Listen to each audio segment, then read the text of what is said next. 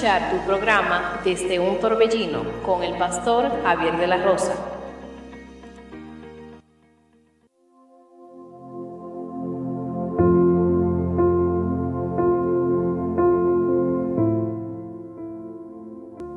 Bendiciones queridos hermanos y amigos, que Dios le bendiga de una manera muy especial. Usted está escuchando su emisora Radio Monte Carmelo y este es su programa desde un torbellino. Le habla su amigo y su hermano el pastor Javier de la Rosa. Agradecido con Dios por darnos este gran privilegio, este gran honor de poder estar con cada uno de ustedes temprano por la mañana Hermano, es una gran bendición el poder ver un día más de vida. Es una más grande bendición poder tener a Jesucristo en nuestros corazones y tener una relación íntima con el Señor para todos aquellos que gozan de tener una intimidad con el Señor. Pero quiero que sepa que si usted quizás en este momento nos escucha y usted quizás aún no ha venido a los pies de Cristo, quiero decirle que usted también puede gozarse de esta eh, bendición, de este gran honor de poder decir que tiene a Cristo en su vida. Amén, porque esto es para todos, este gran gozo, del gozo de la salvación que el Señor ofrece, es para cualquier persona. Esto no es para un grupo en específico, sino para todo aquel que en Él cree se pueda eh, salvar y no enfrentar la muerte eterna, no perderse. Amén. Quiero, hermanos, saludar a cada amigo, a cada hermano que nos acompaña en esta hermosa mañana que Dios nos ha regalado. Estamos transmitiendo desde la República Dominicana. Estamos en vivo desde Santiago de los Caballeros, municipio de Sabana Iglesia. Saludando a cada amigo, a cada hermano que nos acompaña desde los Estados Unidos, desde Canadá y también en la República Dominicana. Quiero que el que tenga su Biblia se vaya ubicando, vaya buscando su Biblia. Vamos a estar estudiando algunos versículos de la Biblia. Vamos a estar leyendo desde el libro de Juan capítulo 9. Libro de Juan capítulo 9. Quiero que nosotros en esta mañana quizás hagamos esto un poco diferente. Vamos, vamos a ver, vamos a analizar versículo por versículo. Vamos a indagar un poquito más, más allá de lo que dice eh, la escritura, de lo que quizás a plena vista podemos leer. Y vamos a analizar la historia de este hombre eh, ciego de nacimiento, dice la palabra que nació ciego. Una historia registrada en el libro de Juan capítulo 9 y vamos a leer desde el 1 al 7. Puede buscarse eh, un pedazo de papel, también buscarse lápiz o lapicero para poder tomar apuntes si así lo desea. Y lo que usted aquí aprenda, hermano, en esta emisora lo puede compartir en su iglesia, con sus amigos. También si tiene un grupo pequeño, una, una, una un grupo pequeño de amigos o de, vecinos, una célula, lo puede compartir también o también en su iglesia. Vamos a leer desde el versículo 1 hasta el 7. Juan 9 del 1 al 7. Y cuando estemos ahí, leemos la palabra de Dios en el nombre poderoso de Jesús. Dice, al pasar Jesús vio a un hombre ciego de nacimiento y le preguntaron sus discípulos diciendo, Rabí, ¿quién pecó, este o sus padres, para que haya nacido ciego? Respondió Jesús, no es que pecó este ni sus padres, sino para que las obras de Dios se manifiesten en él mas es necesario hacer las obras del que me envió. Entre tanto que el día dura, la noche viene, cuando nadie puede trabajar. Entre tanto que yo estoy en el mundo, luz soy del mundo. Dicho esto, escupió en tierra e hizo lodo con la saliva y untó con el lodo los ojos del ciego y le dijo, ve a lavarte en el estanque de Siloé, que traducido es enviado. Fue entonces y se lavó y regresó viendo. Oremos, Padre, en el nombre poderoso de Jesús. Te damos gracias, gloria y honra. Te adoramos Dios, te bendecimos, te exaltamos, te glorificamos. Señor, en el nombre de Jesús nos presentamos delante de su presencia. Queremos pedirte perdón, Dios eterno, por cualquier mal, cualquier ofensa que hayamos cometido, porque queremos estar limpio delante de tu presencia. Señor, perdone nuestras iniquidades, perdone nuestros errores, nuestros pecados, Dios eterno, porque sabemos que estamos delante de un Dios perfecto, santo, puro justo. Señor, yo le pido que sea usted quien nos ayude a entender estas sus palabras. Padre, que usted abra nuestro entendimiento, que usted abra nuestra mente, Señor, que usted trate con cada uno de nosotros. Porque su palabra es rica, Dios de la gloria, es poderosa para cambiar, es poderosa para enseñarnos grandes, ocultas cosas que no conocemos. Padre, tome control de lo que aquí se haga, de lo que aquí se diga. Y que todo, Señor, sea para su gloria. Que la gloria no sea para nadie, sino para ti, oh Dios. Te pido, Padre, que este mensaje no sea para herir a nadie, sino que sea un mensaje para bendecir, para fortalecer, para guiar. Para que nos enamoremos más, Señor, de usted, oh Dios. Y para que aprendamos, Señor, de la gloria de cómo usted obra en la vida del hombre. Padre, todo esto te lo pedimos en el nombre poderoso de Jesús. Amén. Hoy quiero compartir este mensaje bajo el título Jesús pone donde no hay.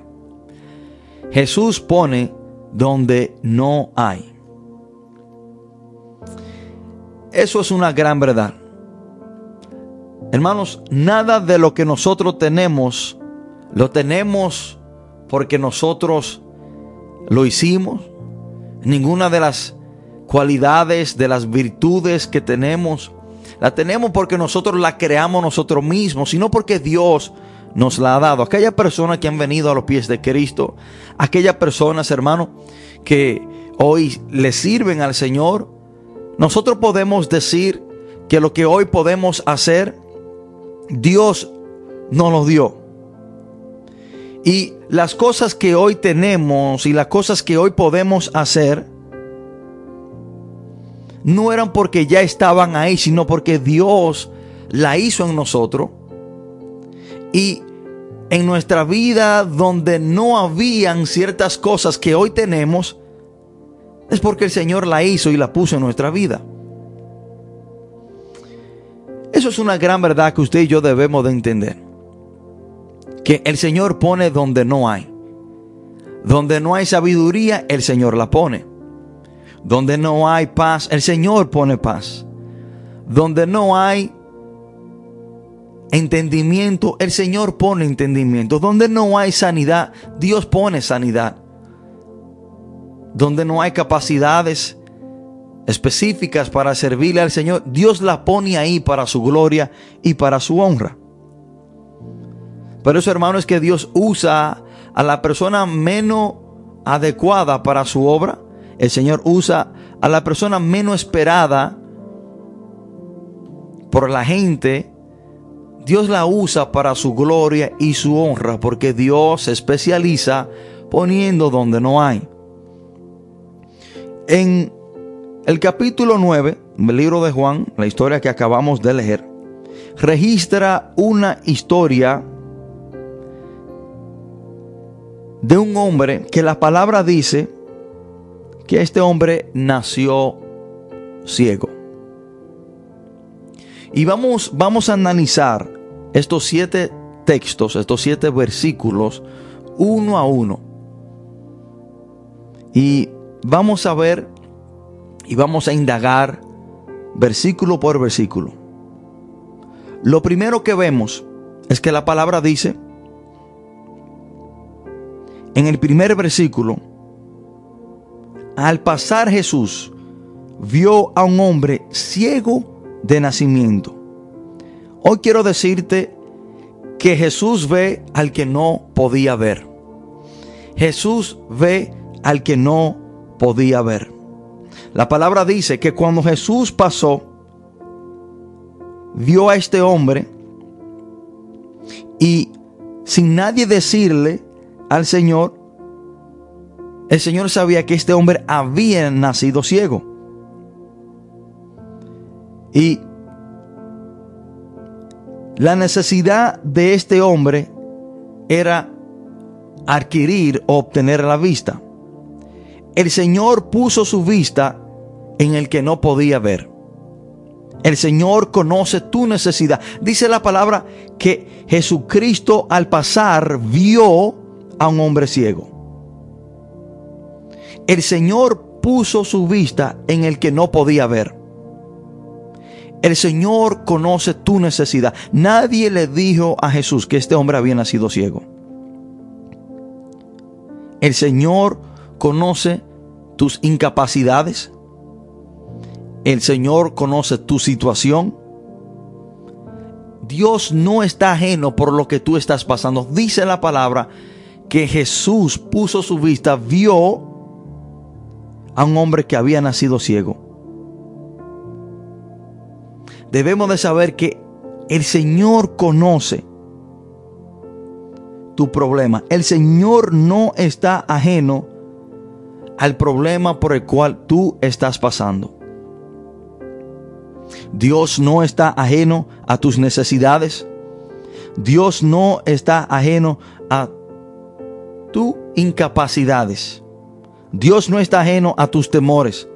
Dios no está ajeno a tus dolores. Dios no está ajeno a los errores que tú has cometido. El Señor sabe todo de ti. El Señor dice la palabra que Jesús vio a este hombre, puso su vista en este hombre que no podía ver. Y el Señor inmediatamente conoció su situación de que él había nacido ciego. El Señor sabe todo sobre tu vida. El Señor sabe los errores. El Señor sabe tus incapacidades. El Señor sabe tus áreas débiles. El Señor sabe con cuáles áreas tú estás batallando, peleando en tu vida, pero Él aún pone su vista en ti. Hermano, vemos esta gran verdad y cómo el Señor, aún nosotros quizás siendo rechazados por la sociedad, aún quizás muchos de nosotros siendo, hermanos, apartados quizás de nuestros seres queridos, nuestros familiares, personas que, que ni se dignaban en poner su vista en nosotros, pero aún Jesús pone su vista en nosotros. Jesucristo hizo lo mismo con Saqueo. Dice la palabra de Dios en Lucas 19:5 que cuando Jesús llegó a aquel lugar, mirando hacia arriba, le vio y le dijo, Saqueo, date prisa, desciende. Saqueo, aún siendo un ladrón, Saqueo, aún siendo un cobrador de impuesto injusto, dice la palabra que el Señor puso su vista en este hombre. Hermano, quiero que usted entienda esto. No importa quién haya quitado su vista de ti, no importa quién para ello tú no seas digno ni de mirar, el Señor aún pone su vista en ti. Y si el Señor pone su vista en ti es porque Él quiere poner donde no hay. Él quiere hacer algo en tu vida. Dice la palabra que Jesús pasó y vio a este hombre que había nacido ciego. Dice la palabra en Lucas 19:5 que Jesús pasó, miró hacia arriba y puso su vista en saqueo. Jesús hizo lo mismo con el paralítico de Betesda. Juan capítulo 5 versículo 6 dice, cuando Jesús lo vio acostado y supo que llevaba mucho tiempo así, le dijo, ¿quieres ser sano? Yo sé que muchas personas han quitado su vista de ti.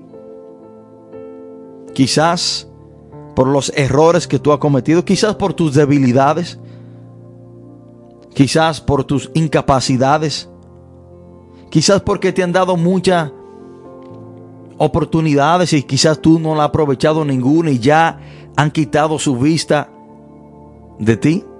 Pero no importa quién haya quitado su vista de usted, el Señor hoy la pone en ti. A esas personas que están fuera de la vista y de la mente de muchos, a esas personas son las cuales el Señor pone su vista. Hay una frase que dice, hay un decir que dice, fuera de vista, fuera de mente. Y hay personas que para sacarte a ti de su mente, de su vida, han decidido quitar su vista de ti, han decidido olvidarte, han decidido ya quizás no pensar en ti, te han dado la espalda. Ya para ellos tú no vale la pena, ya para ellos quizás no hay esperanza para ti. Y han quitado su vista de ti para así sacar, sacarte de sus mentes. Pero aunque el hombre quite la vista de ti por tu pasado, hoy quiero decirte y quiero que tú entiendas que aún Jesucristo pone su vista en ti.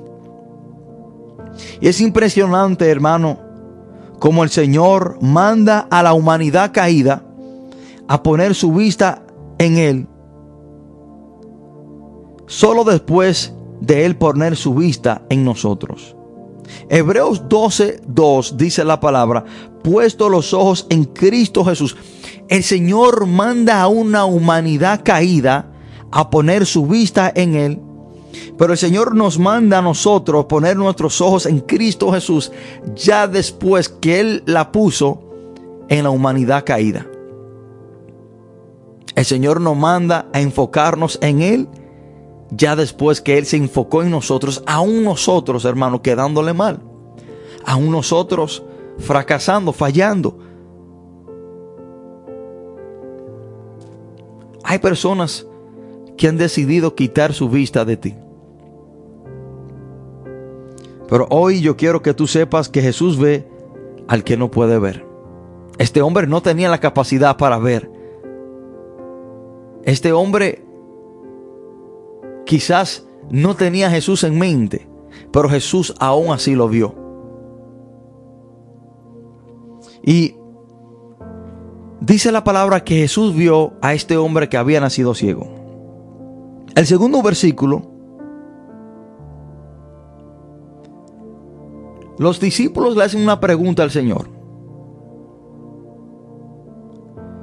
Y debemos preguntarnos, ¿por qué este hombre había nacido ciego? ¿Por qué este hombre no tenía vista, no tenía visión, no podía ver?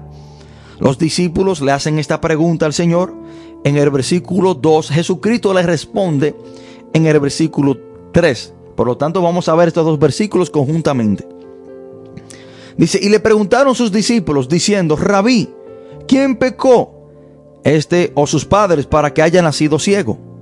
Respondió Jesús, no es que pecó este ni sus padres, sino para que las obras de Dios se, se, se manifiesten en él. Los discípulos creían que este hombre había nacido ciego por los pecados de sus padres. Y muchas veces nosotros tomamos la misma actitud de los discípulos, la cual era una creencia judía. Los judíos creían que cuando a una persona le venía un mal o nacía con un mal, quizás eran los padres de esa persona que habían pecado, por lo tanto nació con esa condición. O quizás pensaban que cualquier mal que le venía a una persona era causa de un pecado que esa persona había cometido. Los discípulos le preguntan, Señor, ¿este hombre nació ciego por qué? ¿Porque pecó él o pecó, pecaron sus padres? Jesús le contesta en el versículo 3 y dice, no es que este pecó ni sus padres tampoco. Jesús le está diciendo, este hombre no está ciego por un error que, un pecado que él haya cometido por consecuencia de un pecado que él haya cometido, ni tampoco por consecuencia de un pecado que sus padres hayan cometido, sino que este hombre nació ciego para que las obras de Dios se manifiesten en él, para que cuando Jesucristo lo sanara, el poder de Dios fuera manifestado y para que ellos vean que Jesús era el Mesías, porque entre las profecías mesiánicas estaba que el Mesías iba a venir a darle la vista a los ciegos. La razón por la cual este hombre nace ciego es para que Dios sea glorificado por medio de su, de su sanidad. Pero esto era una creencia común entre los judíos. Muchas veces nosotros pensamos de la misma manera. Muchas veces cuando nosotros vemos a una persona traspasar por una enfermedad o por un problema, nosotros inmediatamente comenzamos a juzgar a esa persona. Decimos, bueno, a ese hombre le está yendo tan mal porque quizás eh, está cosechando lo que sembró. O ese hombre está pasando por esa situación por algo malo que él hizo. Y fue lo mismo que, que los ciudadanos de la isla de Malta dijeron sobre Pablo.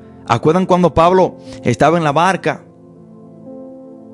Y la barca eh, se destruyó y tuvieron que, que nadar y pasar en pedazos de tabla y llegaron a una isla llamada Malta.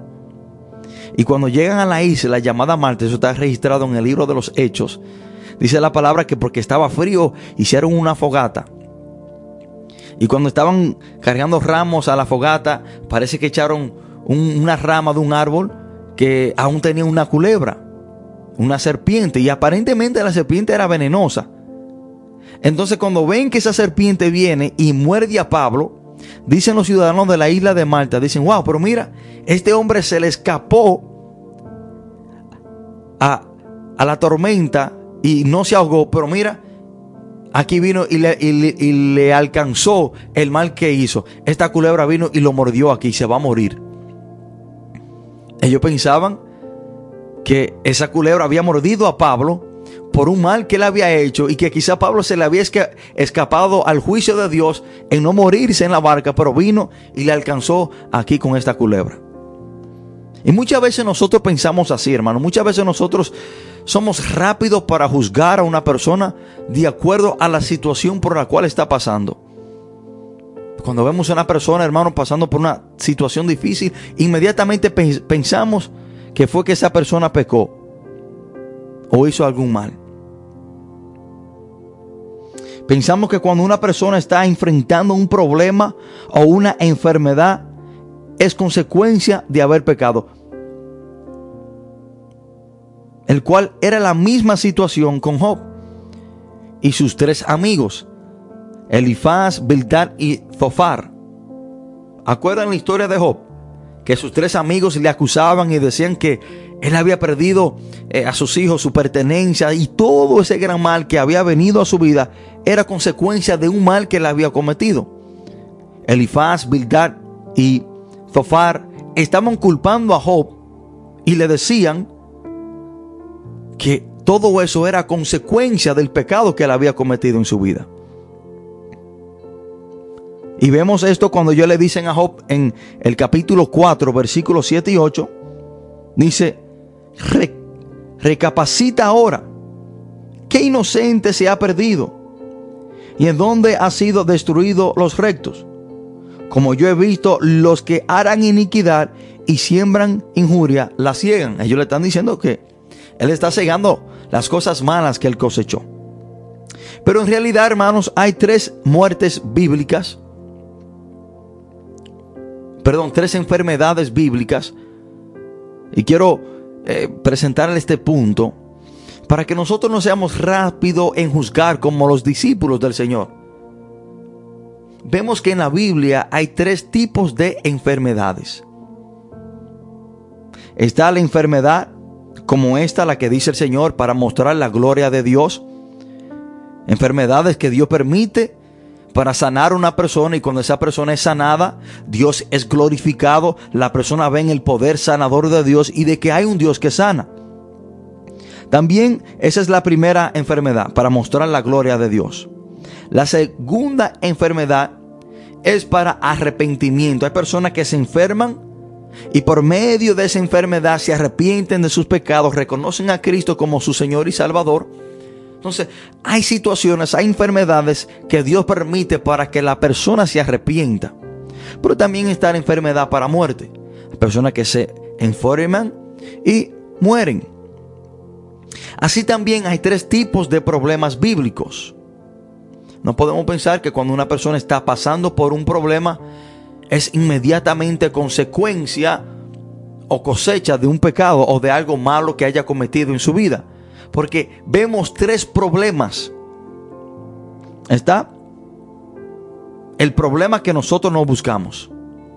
Y este sí es consecuencia del pecado, de un error que nosotros hayamos cometido. Hay problemas en los cuales nos encontramos que nosotros nos buscamos ese problema. Ejemplo, el rey David en 2 de Samuel capítulo 11. Todo, toda esa consecuencia que vinieron a la vida del rey David, desde el capítulo 11 en adelante, la violación de su propia hija por su medio hermano, su hija Tamar es violada por Amnón. Eh, cuando Absalón envía a matar a, su hermano que había violado a su hermana. Cuando Absalón se levanta contra su propio padre para perseguirlo y tomar su trono. La muerte de el hijo a los siete días que tuvo con Betsabé. Todo eso sí es consecuencia del pecado y ese problema vino a la vida de David porque él se lo buscó. Pero vemos otro segundo tipo de problema, que son problemas que nos buscan otra persona a nosotros. Hay muchas veces, hermanos, que hay personas que nos buscan problemas a nosotros. No, no, nosotros no nos lo buscamos, pero hay personas con las cuales estamos conectadas que si nosotros no tenemos mucho cuidado, nos pueden involucrar en un problema. Yo he escuchado de personas que han estado hablando con una persona en la calle y van a darle un tiro a la persona con la cual está, están hablando y ese tiro dirigido hacia otra persona se le da a la persona que estaba hablando con él. Ese problema te lo buscó esa, esa persona. Y vemos un ejemplo en la Biblia, en la vida de Abraham, Génesis capítulo 14, cuando Lot se va hacia Sodoma y Gomorra y vienen unos reyes y capturan a Sodoma y se llevan a los cautivos. Y entonces tiene que venir Abraham, ya un anciano, a, rescatar a Lot. Ese problema se lo buscó Lot Abraham. Entonces hay personas que nos buscan problemas.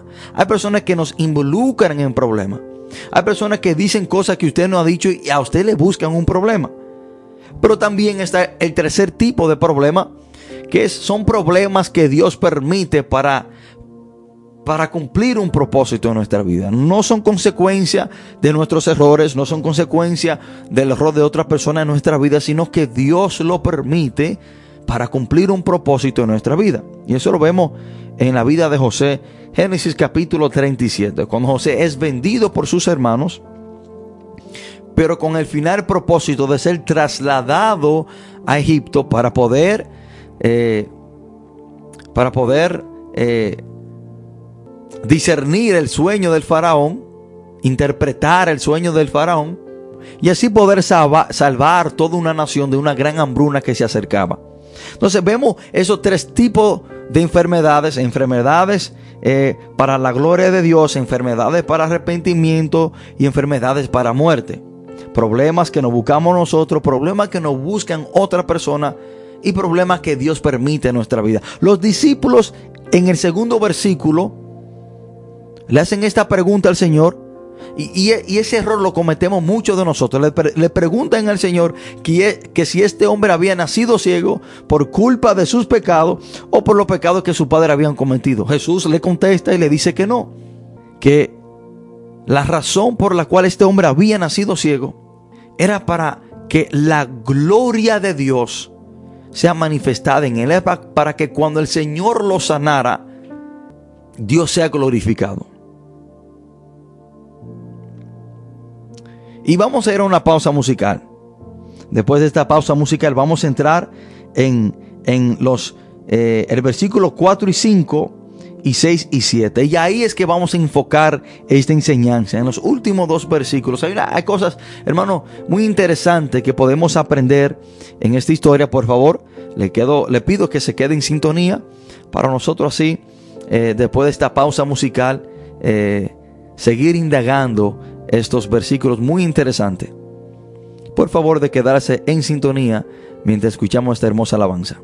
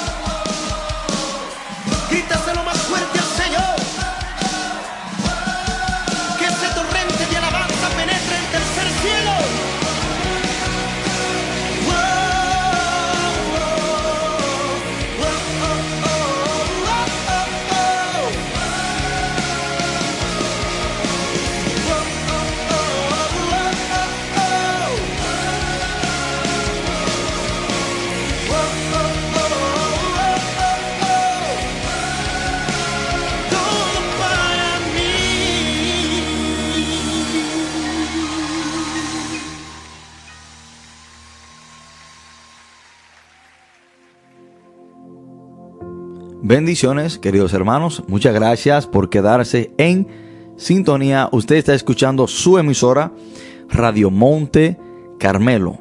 Este es su programa desde un torbellino. Le habla su amigo y su hermano, el pastor Javier de la Rosa. Y estamos tratando esta historia, estamos eh, tratando este mensaje bajo el título Jesús pone donde no hay. Jesús pone donde no hay. Estamos viendo la historia de este hombre en el libro de Juan capítulo 9 que dice la palabra que nació ciego. Y estamos estudiando versículo por versículo y vamos a entrar en el versículo 4 y 5. Y dice el 4 y 5 de Juan capítulo 9. Jesús le dice, me es necesario hacer las obras del que me envió. Entre tanto que el día dura, la noche viene cuando nadie puede trabajar. Entre tanto que estoy en el mundo, luz soy del mundo. Y vemos que Jesús hace una gran y muy importante declaración en el versículo 4 y 5. Jesús le dijo que le era necesario hacer las obras del que le envió, su Padre. Entre tanto que el día dura, la noche viene. La razón por la cual tú y yo estamos aquí es para servirle a Dios. Y usted y yo debemos de servirle a Dios mientras está de día. Y aquí el día significa vida. Porque Jesús le dice, entre tanto que el día dura, la noche viene. Jesús le está diciendo, ya mi muerte se acerca. Y aquí la noche hace referencia a la muerte. Oscuridad representa muerte, y de noche nadie trabaja sino que duerme y, la y el dormir representa muerte. Jesús le está diciendo, mientras yo estoy vivo aquí en la tierra, yo tengo que hacer la voluntad de mi Padre, yo tengo que servirle a Dios, yo tengo que hacer la obra de mi Padre. Porque la vida que, que, que, que estoy viviendo aquí en la tierra es para hacer la obra de Dios, ya que yo sé que la muerte se aproxima, ya que yo sé que tendré que ser crucificado y cuando yo muera ya yo no podré hacer la obra que mi padre me dejó aquí en la tierra. Hermano, eso debe de causar una gran inquietud en cada uno de nosotros. Tú y yo estamos aquí en la tierra para hacer la obra de Dios, para realizar un servicio al Padre y el tiempo, el espacio que a ti se te ha dado mientras tú tengas vida. Porque cuando venga la noche, cuando venga la muerte, cuando tú te mueras, tú no podrás servirle a Dios. Y debemos de preguntarnos, ¿estoy yo haciendo la obra de Dios? ¿Estoy yo haciendo lo que el Señor me ha llamado a hacer? Hermano, porque habrá muchas personas que quizás querrán, ya después de muerto, hacer lo que le correspondía, pero ya después que tú mueras no podrás hacerlo. Esto debe de causar una gran inquietud y una, gran pregunta en cada uno de nosotros. ¿Estoy yo haciendo lo que Dios me ha mandado hacer? ¿Estoy yo haciendo el propósito por la cual Dios a mí me creó? Jesús enseña su dedicación, su enfoque en hacer lo que el Padre le envió a hacer. Y hay muchas personas hoy en día desenfocadas. Hay personas haciendo otras cosas mientras el día dura, mientras tienen vida. Hay personas buscando las añadiduras primero en vez de andar buscando el reino de Dios y su justicia. Hermano, hay un tiempo establecido para usted hacer la obra de Dios, que es mientras usted tenga vida, mientras el día dura. Y cuando Jesús dice, la noche viene cuando nadie puede trabajar, Jesús le está diciendo, mi muerte se acerca y yo tengo que hacer la obra de Dios, la voluntad de Dios mientras tengo vida porque ya yo sé que voy a ser crucificado, ya yo sé que voy a morir. Y eso también es una gran enseñanza concerniente, hermano, aprovechar el tiempo a aquellas personas que aún no conocen a Cristo y alcanzar la salvación. Usted puede entregarle su vida al Señor, usted puede ser perdonado por Dios, usted puede ser redimido por la obra redentora de Cristo. Usted, tiene la capacidad, el tiempo para recibirlo, para aceptarlo, mientras está de día, mientras usted está vivo. Pero después que venga la noche, después que usted se muera, no hay ninguna oportunidad, ni tampoco habrá un segundo chance para usted aceptar al Señor, para usted alcanzar la salvación. Olvídese lo que usted ha aprendido de su tradición o de su familia anterior. Hermano, porque el que se murió sin Cristo, ya después que está muerto, no hay ningún rito, no hay ninguna religión o tradición que a usted lo pueda llevar al cielo. Podrán prenderle 40 mil velones. Y si usted se, se, murió sin Cristo, usted no, no se irá para el cielo. O si no, pregúntenle en eso al hombre rico. ¿Se acuerdan de la historia del rico y Lázaro? Que después que Lázaro, que, que, murió el rico, murió Lázaro, dice la palabra que Lázaro fue llevado al seno de Abraham y que el rico fue, fue sepultado y fue a un lugar de tormento. Y después que estaba ahí, quería salir de ahí. Abraham le dijo, no, mi hijo, entre tú y nosotros hay una gran cima, hay una gran distancia. Y los que están allá no pueden pasar para acá. Y los que están acá no pueden pasar para allá. Ahora, si usted se muere sin recibir a Cristo, si usted se muere sin ser perdonado por sus pecados, el lugar donde usted vaya, que será el infierno, de ahí usted no puede salir. Y esta gran verdad que Jesús le, le dijo, Entre tanto que el día dura, la noche viene cuando nadie puede trabajar. Mientras tú tienes vida, acepta a Jesús, porque si te mueres sin Él, tú no podrás hacer nada. Ahora, vamos a trasladarnos al versículo 6 y 7, que son el, el centro de la enseñanza de hoy. Dice la palabra, dicho esto, escupió en tierra e hizo lodo con la saliva y untó con el lodo los ojos del ciego. Y le dijo, ve a lavarte en el estanque de Siloé, que traducido es enviado. Fue entonces y se lavó y regresó viendo. Hermano, el título de este mensaje Jesús pone donde no hay. ¿Y de dónde proviene este, este título y este mensaje? Bueno, yo soy de lo que pienso que este hombre nació sin ojos. Cuando la palabra dice que este hombre nació ciego, y cuando vemos que dice la palabra que Jesús escupió en la tierra e hizo lodo y se lo untó, este hombre nació sin ojos. Y cuando el Señor le dice, le, le unta lodo, podemos entender que en ese momento Dios, eh, Jesucristo, le formó los ojos a este hombre. Este hombre no tenía ojos. ¿Y por qué yo pienso eso? Bueno, dice la palabra que el Señor escupió en tierra. ¿Y de qué fue que Dios formó al hombre? Bueno, Génesis capítulo 2, versículo 7 dice, entonces Jehová Dios formó al hombre del polvo de la tierra la razón por la cual yo creo que, que este hombre nació sin ojos, no solamente que nació ciego, sino que nació sin ojos. Y cuando Jesús escupió en la tierra e hizo lodo, fue para formarle los ojos a este hombre. Jesús puso ojos donde no había. El Señor pone donde no hay. Del mismo material con el cual Dios creó al hombre, fue lo mismo con lo que Jesús le untó en los ojos de este hombre. Hermano, usted tiene que entender, amigo que me escucha, donde no hay, Jesús pone. Donde no hay paz, Jesús pone paz. Donde no hay sabiduría, el Señor pone sabiduría. Donde no hay sanidad, donde no hay salud, Dios pone salud. Donde no hay capacidad quizás para servirle, Dios pone la capacidad, la sabiduría para que usted le sirva a Él. Hermano, no no le ponga límite a lo que Dios puede hacer en su vida. Dios con nada hace mucho. Cuando usted pone el nada o lo poco que usted tiene o lo que usted estima de sí mismo en la mano del Señor, Dios puede hacer grandes maravillas.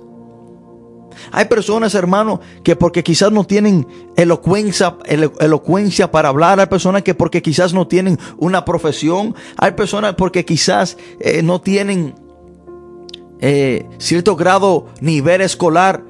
Creen que Dios no puede hacer nada en su vida. Creen que Dios no lo puede llevar a grandes lugares. Dios pone donde no hay. Este hombre no tenía ojos. Jesús le puso ojos donde no había. Por eso yo entiendo y yo creo, soy un fiel eh, creedor de que, de que este hombre nació sin ojos y que a, Jesús eh, escupir en la tierra y hacerlo, de ahí fue que le formó. Jesús pone donde no hay. No permita que su pasado limite lo que Dios puede hacer en su presente. Yo me encuentro con muchas personas que dicen, varón, porque yo no me memorizo ni un texto bíblico. Es que, es que, es que yo, yo no sé expresarme, yo no sé predicar. No se preocupe, varón de Dios, que Dios es un experto haciendo algo de la nada. Hermano, Dios creó el universo de nada. Dios especializa poniendo donde no hay. Dios especializa en hacer algo de la nada. De la nada Dios creó toda esta inmensidad de mundo y de universo, hermano. Génesis capítulo 1. Dios dio la palabra, habló y se hicieron las estrellas, el sol, la luna. Dios de la nada hace algo. La persona que dice, varón, pero yo he sido un adicto por 20 o 15 años. No se preocupe, que Dios de un adicto puede ser un gran pastor. Varón, pero yo he sido un delincuente. No se preocupe que Dios de un delincuente hace un gran predicador. Miren el apóstol Pablo, un hombre, hermano, un hombre violento, un hombre que arrastraba y perseguía a la iglesia. Miren, y Dios de ese hombre, perseguidor de la iglesia, hizo para mí en lo personal el hombre más usado por Dios en la tierra. El apóstol Pablo el escritor de la tercera parte del Nuevo Testamento, aquel, aquel gran plantador de iglesias. Dios, hermano, de un simple pescador, hizo al primer pastor de la iglesia. El primer pastor de la iglesia primitiva fue el apóstol Pedro. Pedro era un pescador del vulgo, un hombre bruto, hermano, un hombre violento, un hombre que en un momento sacó una espada y le cortó la oreja al siervo de Malco cuando vinieron a arrestar a Jesús. Un hombre que negó a Jesús. Un hombre que maldijo. Dice la palabra que, que, cuando aquella joven le preguntaba a Pedro cuando se estaba calentando en el fuego extraño con un grupo de gente, que si él conocía a Jesús, que él hablaba como ellos, que si él era un seguidor de Jesús. Dice la palabra que Pedro maldijo. Hermano, pero de Pedro Dios hizo aquel pastor de la iglesia primitiva. Hermano, de un endemoniado que vivía en la calle desnudo, de un endemoniado que tenía a, la, a la, región de, de, Gadara en zozobra, Dios hizo el, el mayor y más excelente evangelista de un endemoniado que tenía una legión de demonios, que tenía seis mil demonios dentro de él. Y este hombre andaba desnudo. Este hombre tenían que amarrarlo con cadenas. Este hombre dormía en los sepulcros, en el cementerio podemos decir. Y de ese hombre, del endemoniado Gadareno, Dios hizo para mí el primer y mayor gran evangelista con un testimonio para dar. Este hombre le dijo a Jesús que él quiere ir, irse con él. Jesús le dijo, no, no, no, ve a Dicápolis. Dicápolis era un conjunto de 10 ciudades. Y este hombre fue y le predicó a esas 10 ciudades. Imagínense el testimonio tan impactante del endemoniado Gadareno. Venga, este no era el loco que andaba desnudo. Este no era el loco que lo tenían amarrado. Lo mismo podrán decir, este no era el loco que, se la pasaba en los puntos, este no era el loco, eh, el adicto, hermano, que la familia tenía que irlo a buscar a los puntos, este no era el hombre que le vendía la estufa y la nevera a su padre y a su madre, este no era el muchacho que andaba robando, este no era el hombre que vendía droga en el punto, pero míralo ahora, sí hermano, Dios de ti puede hacer algo grande, Dios de la nada hace algo, Dios pone donde no hay. Este hombre no tenía ojos. Bueno, el Señor le hizo ojos. Con la tierra, con ese lodo, Dios hizo algo donde no había. Entiende, hermano, Dios se especializa en hacer algo de la nada. Acuerden la historia en Juan capítulo 6, de cuando la multitud tenía hambre. Y que un joven puso los pocos panes y los pocos peces, dos peces y tres panes en la mano del Señor. Y el Señor multiplicó eso para alimentar a cinco mil personas. Cuando tú pones lo poco que tú tienes, lo poco que tú eres en la mano de Jesús, Dios hará grande cosa para bendecir a muchas personas.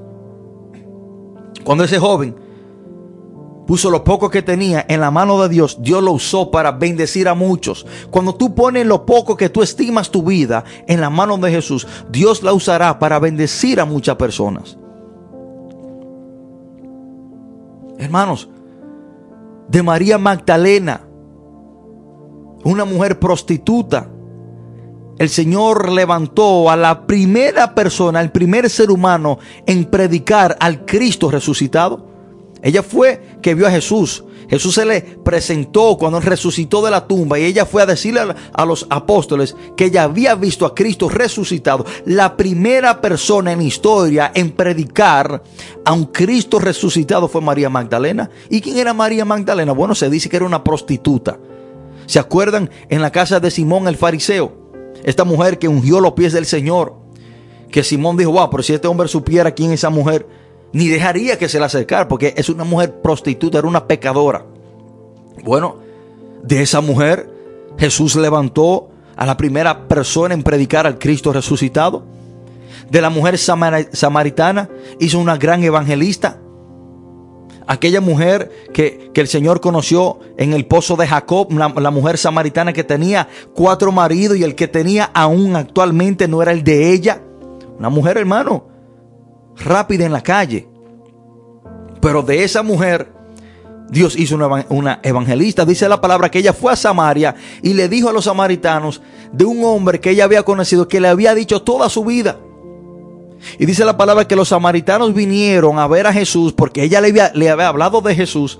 Y dice la palabra que ellos dijeron, bueno, ya yo no creo por lo que tú dices, sino que yo creo por lo que estoy viendo, que este sí es el profeta, este, este sí es el enviado.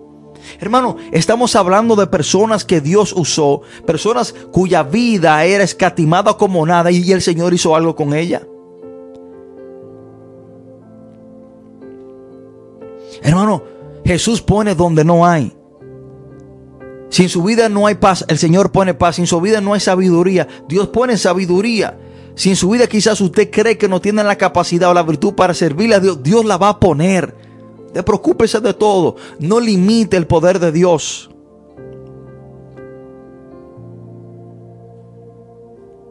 Hermano, de un simple pastor de ovejas, el rey David, Dios levantó al gran rey majestuoso de Israel. De un pastor de ovejas. De personas que trabajan con, con vacas y ganado. Dios puede levantar un gran hombre de Dios. De personas que dirigían grupos callejeros, bandas, pandillas, lo que sea. Dios puede levantar un pastor, un líder dentro de su pueblo. Empresarios que trabajaban en lo secular. Dios puede levantar, hermano, un gran líder, un, dirigente para el Señor, para su, su gloria y su honra. Hermano, Dios pone donde no hay. Ahora, muy importante, y ya con esto concluyo.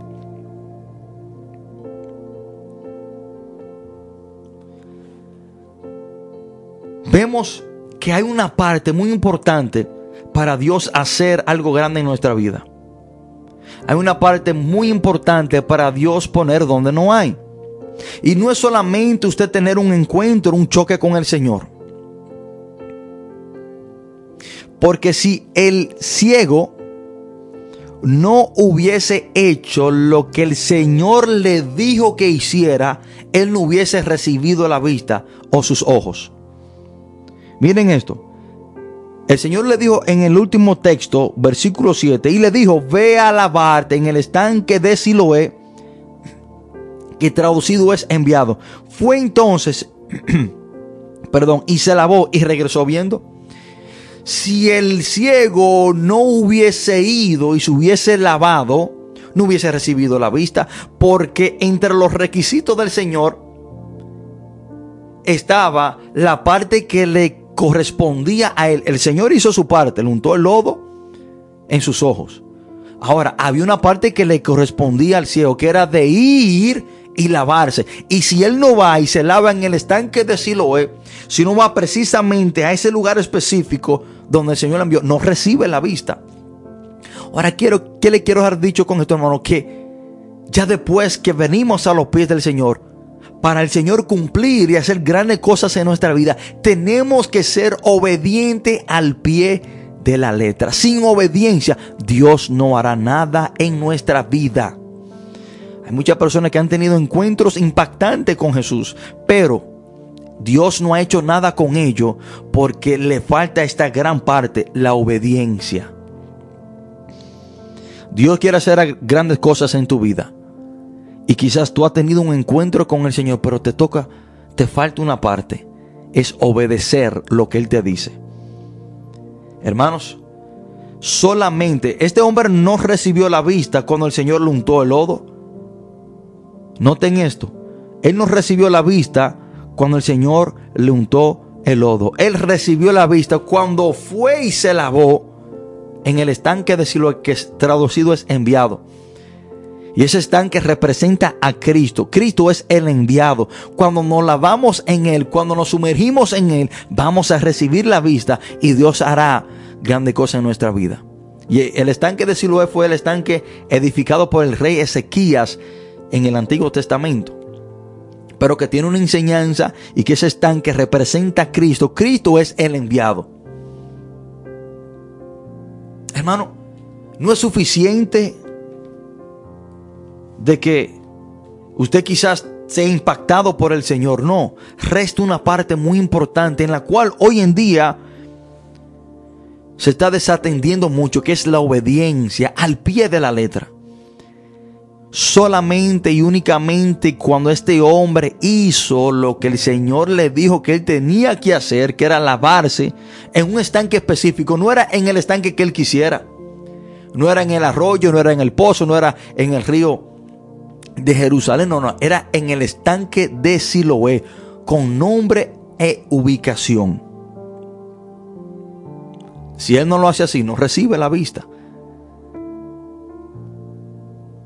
Hermano, Dios es experto poniendo donde no hay.